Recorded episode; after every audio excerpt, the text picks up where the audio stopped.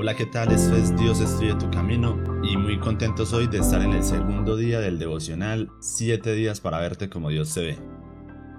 Hoy en nuestro segundo día el tema que nos corresponde es Dios te ve como su amigo.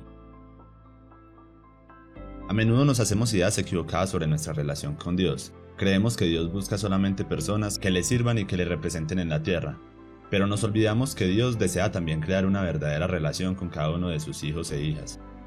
En nuestro deseo de agradar a Dios, podemos caer fácilmente en la trampa del activismo.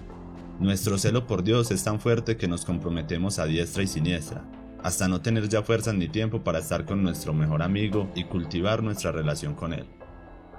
¿Te ha pasado esto en alguna ocasión? ¿Algunas veces has puesto tu servicio a Dios y has dejado a Dios mismo un poco de lado? Yo lo hice muchas veces y sin embargo, piensa en esto, antes de siervo, eres su hijo. La Biblia nos dice, Mirad cuál amor nos ha dado el Padre para que seamos llamados hijos de Dios, por esto el mundo no nos conoce, porque no le conoció a Él. Primera de Juan 3.1 Dios desea tener contigo una relación profunda de amor, como la que tiene un Padre perfecto con sus hijos.